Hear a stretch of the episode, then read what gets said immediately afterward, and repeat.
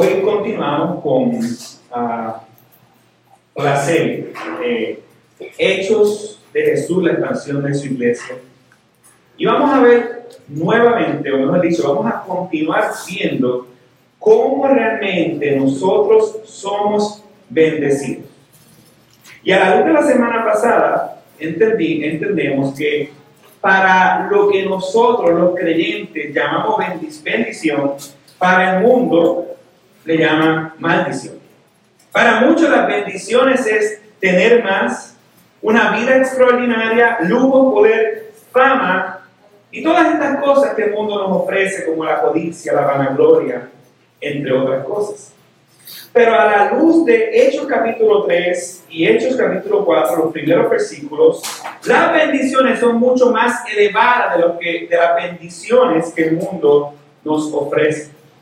El tema de hoy se titula el, En el nombre de Jesús, una bendición más grande, segunda parte. Así que me gustaría que se pusieran de pie y me acompañaran a leer el capítulo 3 completo y los versículos, el capítulo 4, los primeros cuatro versículos. Dice Hechos capítulo 3, versículo 1 hasta el capítulo 4, versículo 4.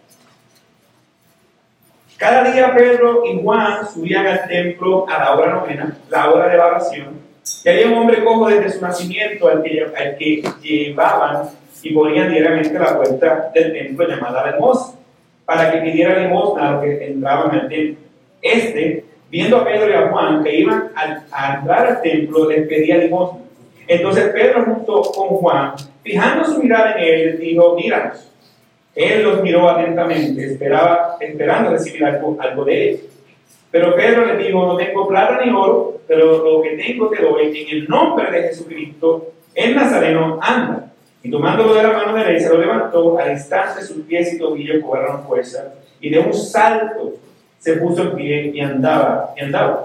Entró al templo con ellos, caminando, saltando y alabando a Dios. Todo el pueblo lo vio andar y alabar a Dios y reconocieron que él era el mismo que se sentaba en la puerta del templo del Mozo a pedir limosna y se llenaron de asombro y admiración por lo que había, lo que había sucedido.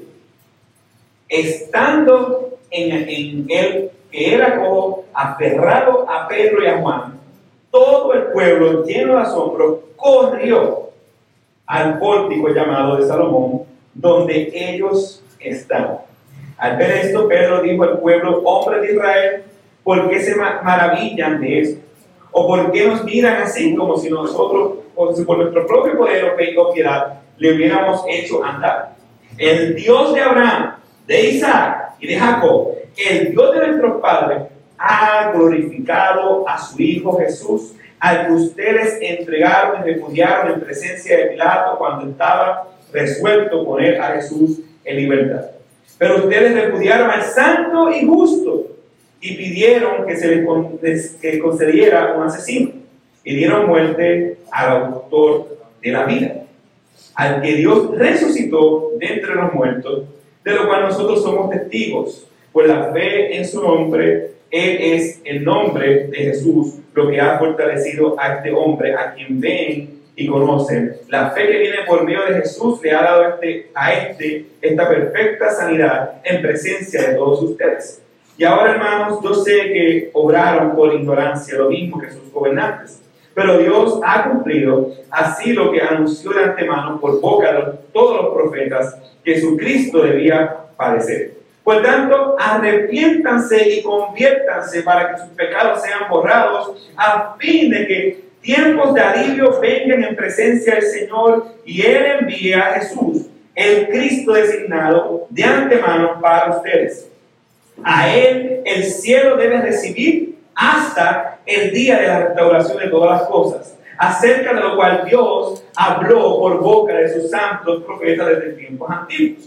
Moisés dijo, el Señor Dios les levantará a ustedes un profeta como yo entre sus hermanos a él prestarán atención todo cuanto les diga.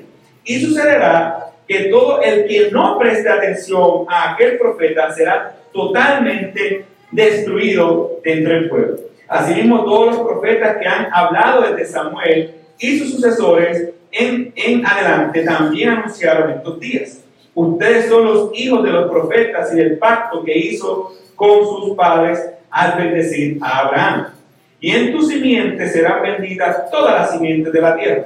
Para, para ustedes, en el primer lugar, Dios, habiendo resucitado a su siervo, lo ha enviado para que los bendiga, a fin de apartar a cada uno de ustedes de sus iniquidades. Mientras Pedro y Juan, capítulo 4, mientras Pedro y Juan hablaban al pueblo, se les echaron encima los sacerdotes, el capitán de la guardia del templo y los saduceos, indignados porque enseñaban al pueblo y anunciaban eh, en Jesús la resurrección de entre los muertos. Les echaron mano y lo pusieron en la cárcel hasta el día siguiente, pues ya era tarde. Pero muchos de los que habían oído el mensaje creyeron, llegando el número de los hombres como a cinco mil. Pueden sentarse.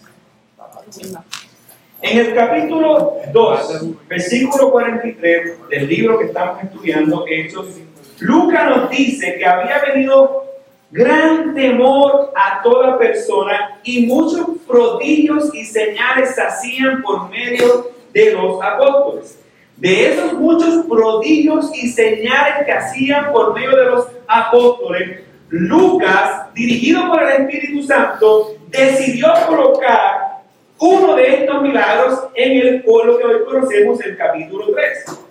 Y veo dos razones principales por las cuales Lucas escogió colocar este milagro y no otros de los que muchos pudieron, observar. Bueno, uno, porque cualquiera que conociera las escrituras entendería que estaría en la era mesiánica en el fin de los tiempos, ya que la sanidad del cojo había sido profetizada por medio del profeta Isaías, cuando él dice en el capítulo 36, versículo 6, que el cojo saltará como un cielo. Y la segunda razón por la cual entendemos que Lucas colocó este mensaje precisamente aquí de tantos milagros, colocó este milagro precisamente aquí, fue por las repercusiones que tiene el milagro. Pedro aprovecha este milagro para predicar su segundo sermón y aproximadamente dice el pasaje que 5.000 personas se convirtieron, o sea, se unieron a la iglesia. Recuerda que no hay conversión sin iglesia. Se unieron a la iglesia. No sin antes que los apóstoles pasaran por la primera persecución. Cualquier persona que viera la sanidad del cojo, este cojo milagrosamente no solamente ser sanado, sino brinca, y pudiera escuchar el sermón de Pedro que vamos a estar exponiendo esta mañana, entendería que la bendición había llegado a su vida. Entendería que no solamente la era mesiánica estaba, sino que el Mesías estaba dándole bendición a su pueblo por la explicación que iba a estar aconteciendo y vamos a estar viendo hoy el sermón de Pedro. Y la semana pasada vimos una de esas bendiciones con la sanidad del cojo. Dijimos que eres bendecido cuando Dios te da la fe. La fe que trajo sanidad al cojo, pero como vimos la semana pasada, la fe, no importa, yo tengo voz para hablar. La fe que trajo la sanidad al cojo es la misma fe que le trajo salvación. Y vimos que por encima de la sanidad está el hecho de ser salvado de la ira de Dios. Dijimos que eres bendecido cuando Dios te da fe. Pero hay tres bendiciones adicionales que quiero discutir en esta mañana. Eres bendecido cuando Dios te concede borrar tus pecados. Versículo 11, 25. Eres bendecido cuando Dios te concede apartarte de la iniquidad. Y eres bendecido, versículo 26, y eres bendecido cuando Dios te concede ser perseguido por causa de la verdad. Capítulo 4, versículo 1 al 4. Aquí, así que vamos a desempacar todo esto. De, de Pedro está mirando al cojo, como vimos la semana pasada, Ahora Pedro cambia de escenario. Ahora Pedro pone la mirada en los cojos espirituales. Tal vez el pueblo no necesitaba una sanidad física como la del cojo, pero es evidente que con urgencia el pueblo necesitaba una mayor y más grande sanidad, la sanidad de su alma.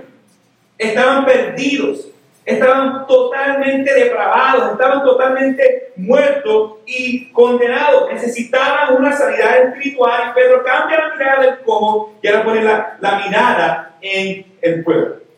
Y así como un médico que hace un diagnóstico primero para que el paciente sepa su condición, y así como un abogado expone las evidencias ah, para que el acusado sepa por qué está siendo acusado y la gravedad del crimen, Pedro, primeramente ahora, se propone exponer la condición, el pecado, la enfermedad, el crimen de su nación para luego entonces brindar la bendición y la esperanza. Eso es lo que va a hacer el apóstol Pedro. Y es aquí donde observamos la primera bendición, que la iglesia, en representación de Pedro, presenta a su nación. Eres bendecido cuando Dios concede borrar tus pecados. Leamos ese versículo 11. Y teniendo asidos a Pedro y a Juan, el cojo, que había sido sanado, todo el pueblo atónito corrió a ellos al pórtico que se llamaba Salomón. Dice el versículo 11 que el cojo estaba aferrado a Pedro y a Juan. Ese aferrado es una característica de una conversión completamente genuina.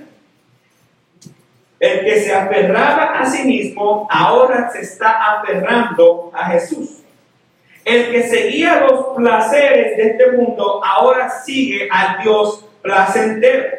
El excluido queda ahora incluido por la fe en el nombre de Jesús.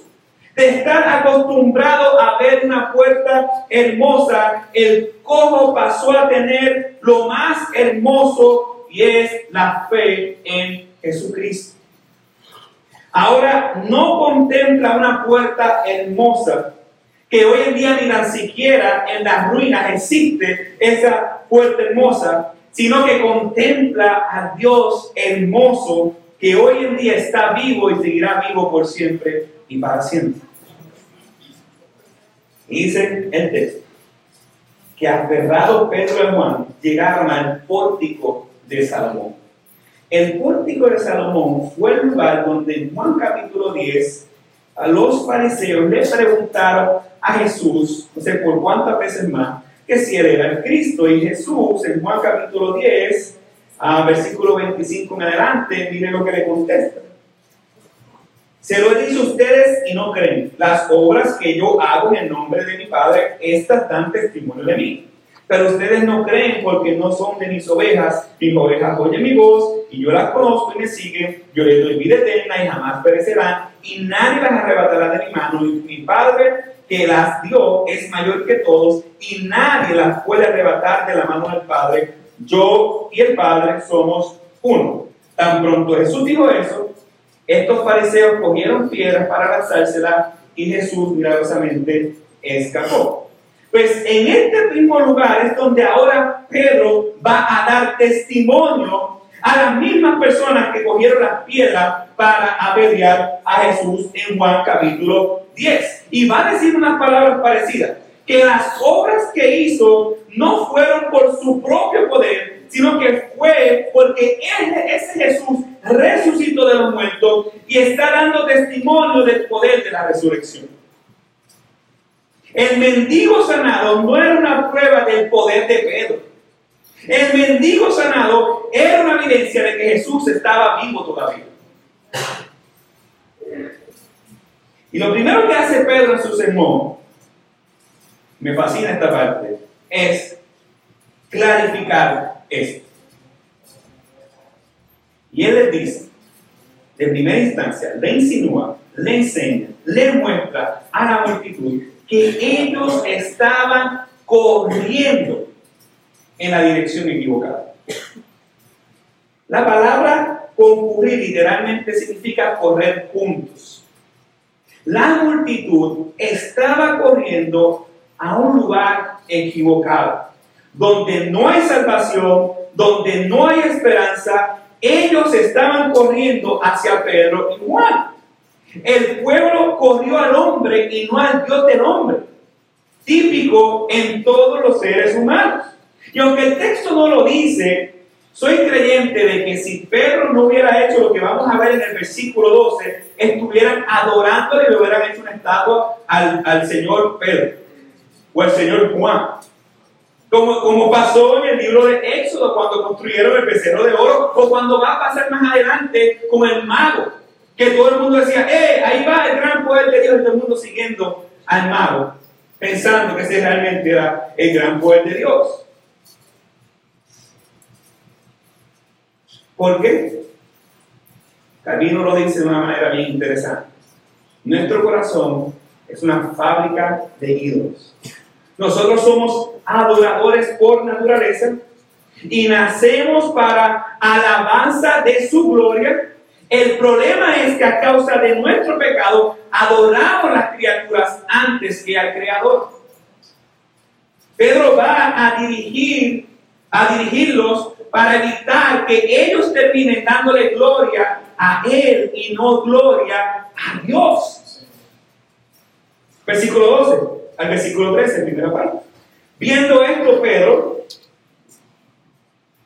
respondió el pueblo, varones israelitas, ¿por qué os maravillaos de esto?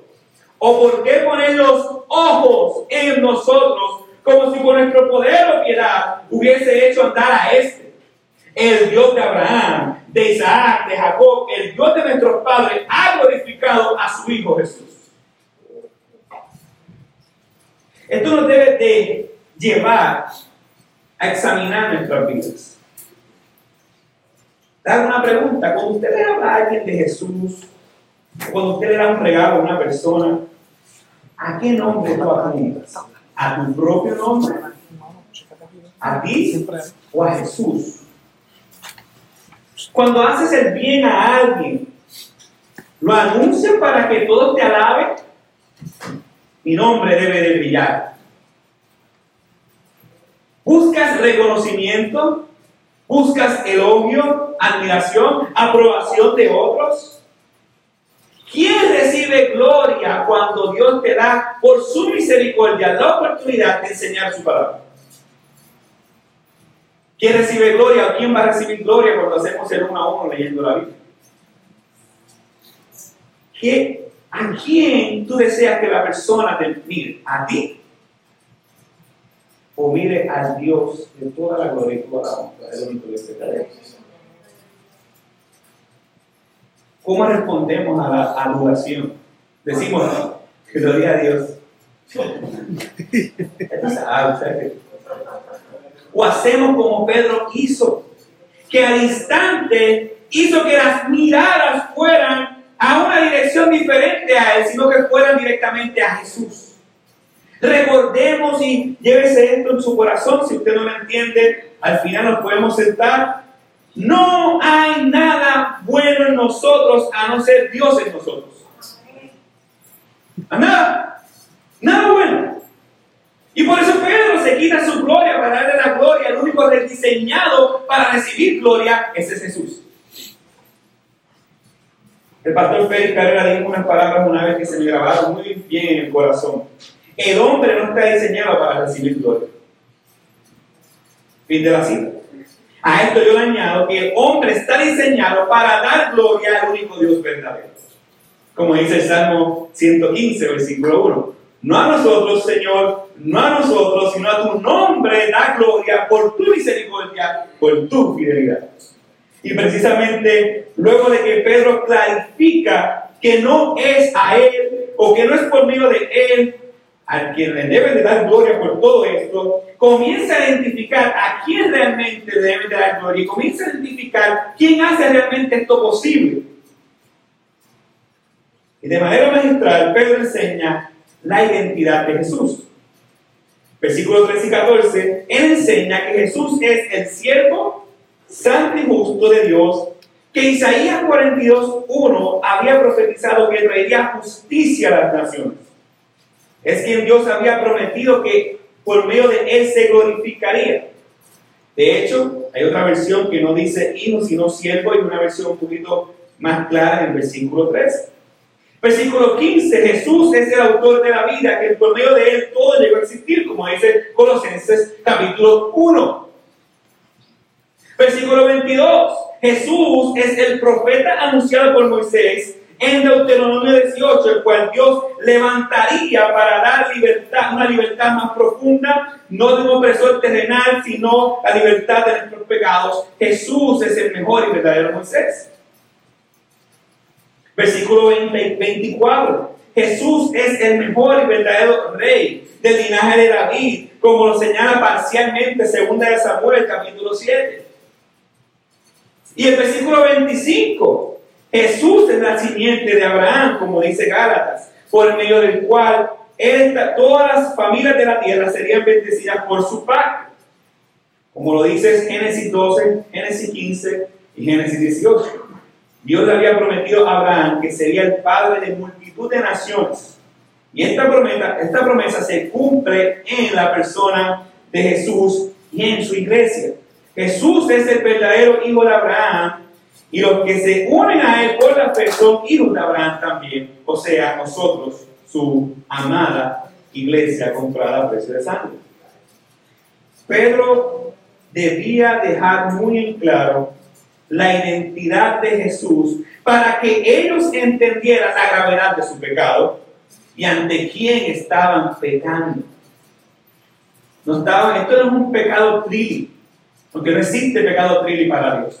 Pecado es pecado y todo pecado que nosotros cometemos lo cometemos ante Dios. Pero él tenía de dejar bien claro quién era Jesús y lo que ellos habían hecho con él. Era necesario exponer la condición de ellos, porque jamás y nunca ellos iban a entender la grandeza de la bendición que ahora Pedro próximamente le iba a estar ofreciendo. Tenemos que ver nuestro pecado, tenemos que ver nuestra maldad para poder ver la bendición que Dios nos puede ofrecer, el perdón de nuestros pecados en Cristo Jesús. Y para eso Pedro hace un tipo de juicio. Así como el pueblo junto a sus líderes hicieron un juicio a Jesús, Jesús ahora desde su gloria le hace un juicio a su pueblo por medio de Pedro. El pueblo de Dios Aquel entonces se juntó junto a las autoridades terrenales y habían llevado a juicio a Jesús y lo habían acusado siendo inocente. Ahora es inocente con toda autoridad en el cielo y en la tierra. Acusa a los verdaderos culpables y los lleva, los lleva a juicio por medio de su palabra. Primero los acusa de varios pecados. En el versículo 13 los acusan de entregar a Jesús y repudiarlo ante Pilato. Versículo 14 pide que se liberen a un homicida haciendo culpable al inocente con falso testimonio. Y versículo 15, el pueblo está siendo acusado de asesinato. Y ellos fueron acusados y pecaron. Escucha bien, a pesar de su ignorancia, como dice el versículo 17. La ignorancia de no saber que él era el Mesías no los eximió de la culpa y de la condenación. En el Antiguo Testamento el judaísmo decía que habían dos niveles de pecado. Los pecados adredes, que para el pueblo judío eran pecados más graves, y los pecados por ignorancia, y tal vez la razón para la cual ellos están recibiendo esta palabra para ser bendecidos con unas condiciones que vamos a ver pronto, tal vez la razón por la cual están recibiendo la palabra es que cometieron los pecados en ignorancia. Sin embargo, ambos pecados también se consideraban malos delante de Dios y debían ser condenados. Porque también existe un pecado. El pecado de la ignorancia de la verdad de Dios es muy claro, como dice Isaías capítulo 3, versículo 1. Y uno puede decir, bueno, pastor, yo estoy libre de pecado porque yo no conozco a Dios. Yo no sabía que por mi culpa fue asesinado el Señor. Él nunca se mostró a mi vida, pero hoy sí.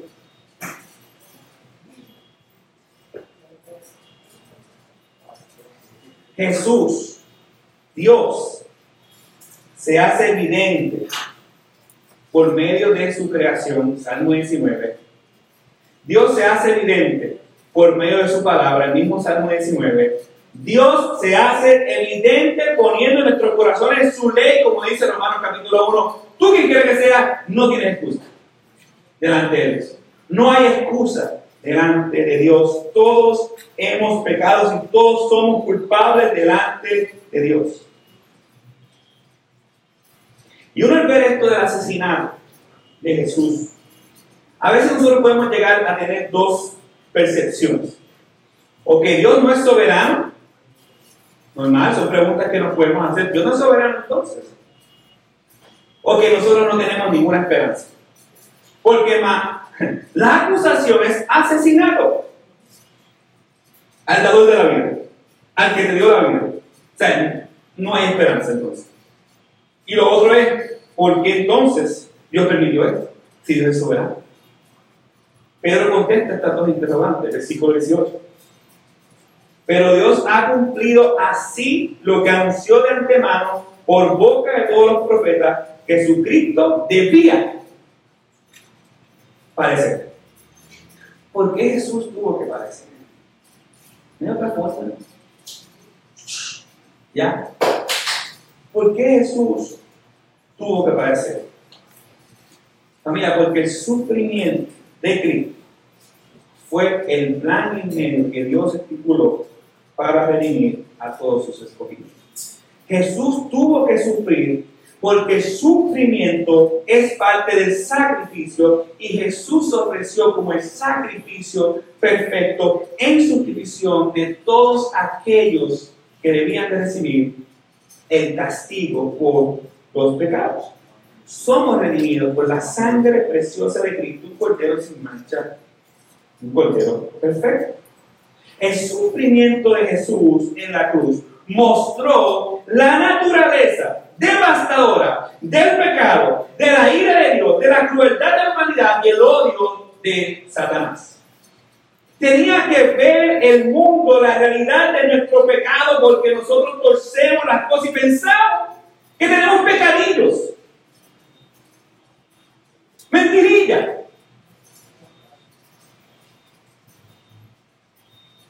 Jesús no murió por pecadillos o por mentirillas. Jesús no murió por manejo de ira, emociones descontroladas. Jesús se le llama pecado y Jesús murió por esos pecados que tú cometiste. Tu pecado y mi, mi pecado pisaron la sangre de Cristo.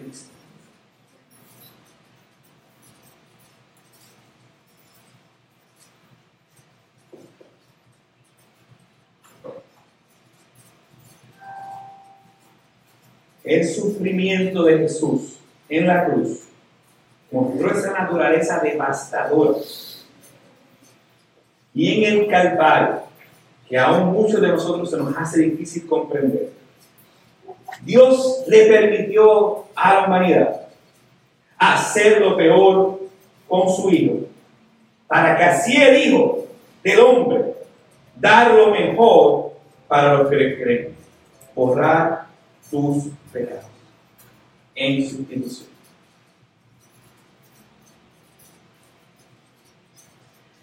A veces yo pienso, cuando la persona dice, no, es esto es injusto.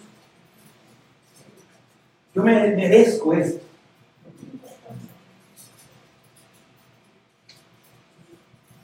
Yo no sé en qué mundo usted vive. No se merece eso. Se merece el infierno. No se merece la respiración. Usted merece la asfixia. Usted no merece una familia. Usted merece la llama del Hades. Eso es lo que usted merece. Usted no merece nada que no sea el castigo eterno por tus, por mis pecados. Cuando tú vuelvas a pensar que te mereces algo, mira la cruz Él no merecía la cruz, tú sí.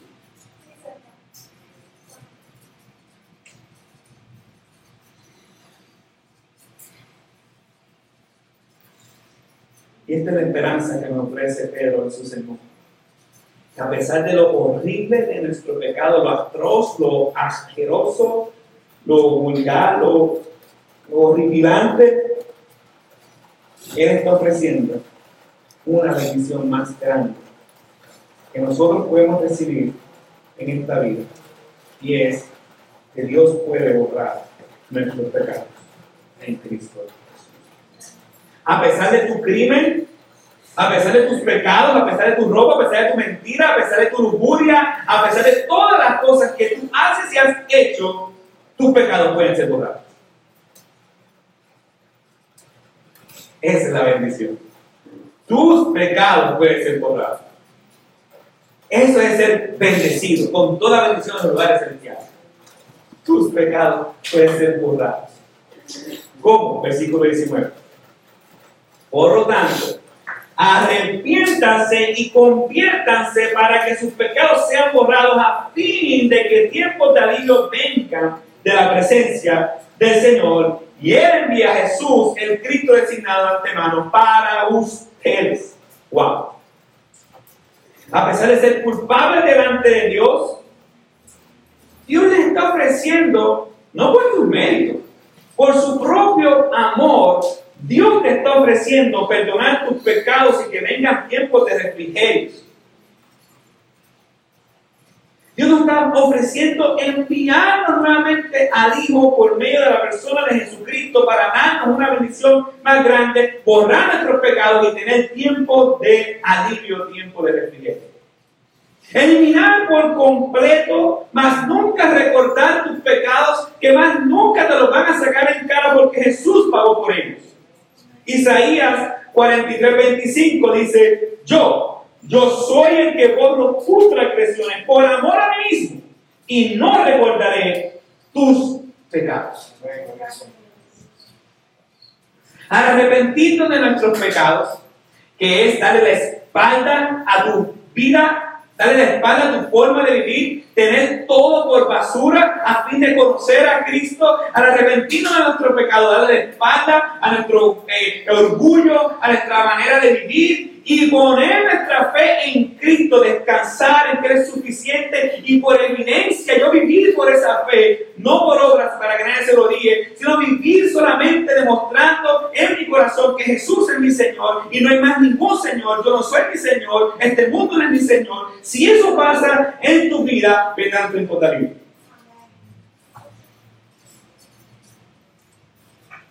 Ya no tendremos más culpa por nuestros pecados que ya no tenemos de enemigo al Dios de la creación que alivio, sino que tendremos paz con Él. Yo no sé qué más alivio tú quieres.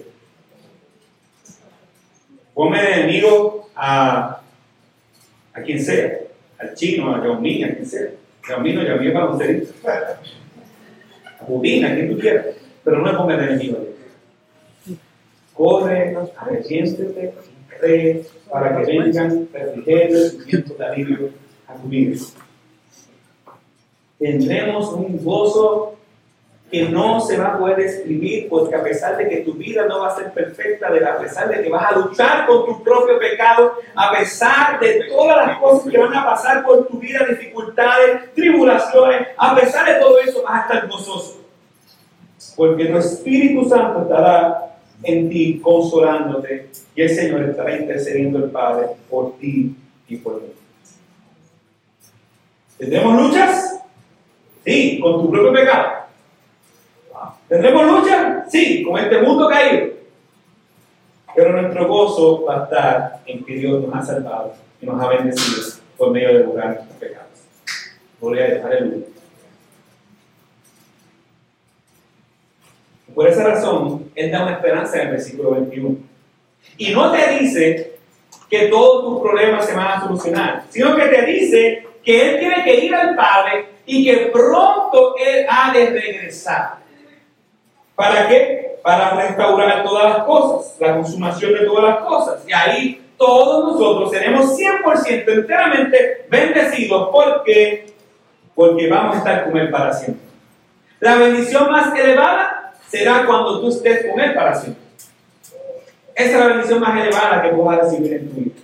Cuando regrese por su iglesia. Él es la totalidad de todas nuestras bendiciones. Pero ahora es una advertencia más en el versículo 23 y yo quiero leer esta advertencia y aplicarla al día de hoy. Dice el versículo 23, y toda alma que no oiga a aquel profeta haciéndose referencia a Jesús, será desraigada del pueblo. ¿Tú estás escuchando a Jesús hoy?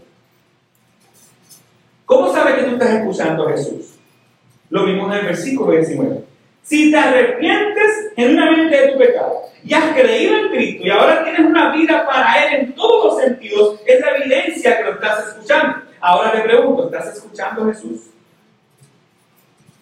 Si lo estás escuchando, en tu vida se va a ver la bendición que veremos en el versículo 26. Eres bendecido cuando Dios te concede apartarte de tu iniquidad. Pues ustedes en el primer lugar Dios, habiendo resucitado a su siervo, lo ha enviado para que los bendiga. A fin, los bendiga, ¿para qué? A fin de apartar a cada uno de ustedes de sus iniquidades. Enviado para tener tu mejor vida ahora. Eso no dice ahí.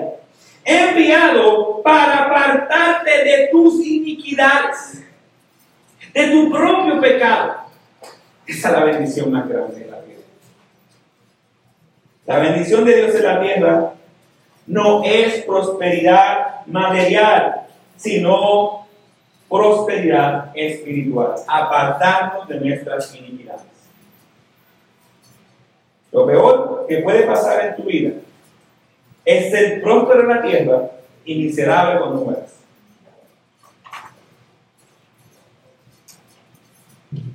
Lo que para muchos es ser bendecido tiene que ver con material, y una vida sin problemas, es porque no ha leído el libro de Hechos.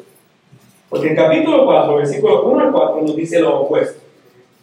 Eres bendecido cuando te persiguen por la verdad. Así como tomaron piedras en Juan capítulo 10 para pelear a Jesús, los sacerdotes, el capitán de la guardia del templo y los saduceos le echaron mano a los apóstoles y lo pusieron en la cárcel. Es aquí donde vemos la primera persecución. Y uno dice, ¿cuál fue el crimen? ¿Cuál fue el crimen que cometieron los apóstoles? La sanidad. Ah, ok. Sanar a una persona, wow, qué crimen. Pero el crimen es más ridículo todavía.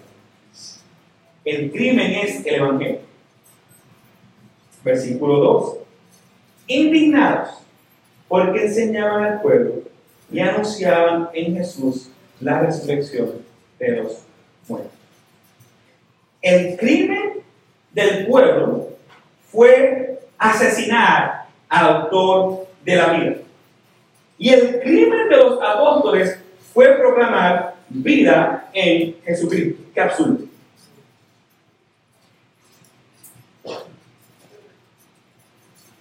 El crimen de los apóstoles fue enseñar un evangelio que ellos no querían escuchar en un lugar donde para los sacerdotes, la guardia del templo y los saduceos no debían estar. Para ellos, no solamente fue el proclamar el evangelio, porque si ellos proclaman el evangelio en la casa donde estaban los apóstoles, no iban a tener problemas. El problema es que ellos están proclamando el Evangelio en un lugar que para ellos no se debía proclamar, que era el templo. ¿Bien la de eso? Los representantes de la religión en aquel entonces, un grupo de griegos, en su mayoría que eran los guardias del templo, las autoridades terrenales, y una secta que se llamaba los saduceos, que rechazaban la resurrección de la muerte, se unieron. Ahora son friends. Se unieron para tratar de callar la verdad.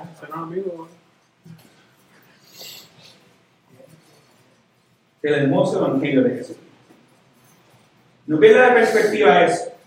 Porque eso se repite a lo largo del libro de Hechos, eso se repite a lo largo de la historia de la iglesia y eso se está repitiendo el día de hoy. En el mundo entero. Pasa que CNN no publica las noticias internacionales. CNN publica solamente las noticias que ellos quieren mostrar. Y se acabó. La iglesia hoy en día, a nivel mundial, está siendo perseguida con intensidad. Busque los datos. Google. Los religiosos, las autoridades y las sectas en muchos países se unen para tratar de callar la verdad. Porque simplemente están hablando un mensaje que no quieren escuchar en un lugar donde a ellos no les interesa que esté. Oremos, amigos, por estos perseguidos. Pero también oremos para evaluar en qué grupo nos encontramos nosotros. ¿Estás en los religiosos que aplauden a los gobiernos al impedir callar la verdad del Evangelio del mundo? ¿Estás con los gobiernos de este mundo que apoyan a que callen a la institución de la iglesia? ¿O estás en las sectas que no solamente es que apoyen que callen, sino que dicen una herejía contraria a la verdad de Dios? ¿Dónde te encuentras? Oremos por los perseguidos, oremos por los gobernantes, oremos por ser fieles en proclamar el Evangelio, cueste lo que nos cueste. Porque cuando nos persiguen, somos bendecidos. Lamentablemente para lo que hoy en día es una maldición, estar en la cárcel por predicar el Evangelio o ser perseguido por su causa, estos apóstoles lo veían como una bendición. Y lo interesante es que a pesar de que ellos lo metieron preso, el Evangelio nunca estuvo preso. Versículo 4. Pero muchos de los que habían oído el mensaje creyeron, llegando el número de los hombres como a cinco Los cielos y la tierra pasarán, mas sus palabras no El Evangelio es suficiente. El hermoso y glorioso Evangelio es suficiente. Quiera Dios que nosotros podamos asimilar estas bendiciones en nuestra vida. Porque el sermón del monte es una radiografía de lo que nosotros vamos a padecer por ser creyentes a lo largo de la historia el día de hoy. Pero dice bienaventurado. ¿Sabe qué significa bienaventurado? Bendecidos. Bendecidos cuando los persiguen. Bendecidos porque cuando por mi causa pase esto que está pasando que los vienen No todo el mundo vamos a tener el privilegio de ser así de bendecidos, de la realidad. Y mi oración es que si pasara algo así, seamos fortalecidos por el poder de su palabra y guiados por su espíritu. Mientras tanto, entendamos que nosotros somos bendecidos cuando tenemos fe, cuando Dios nos pone la fe. Somos bendecidos cuando Dios, por su gracia, nos concede borrar nuestros pecados. Somos nosotros bendecidos cuando pasamos por persecuciones o dificultades a causa de la verdad, como está pasando estas, estos hermanos aquí en el libro de Hechos de los Apóstoles. Somos bendecidos cuando Dios nos concede apartarnos de la iniquidad. Oremos por esas bendiciones. Vamos a orar.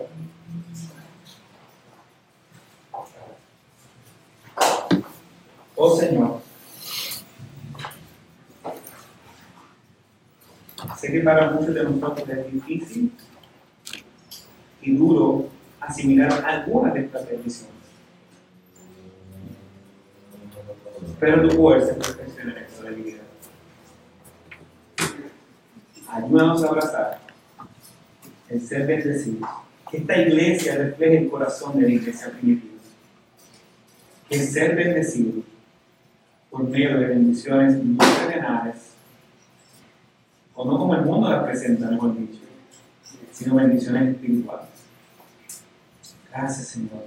Bendito sea tu nombre, por siempre para siempre.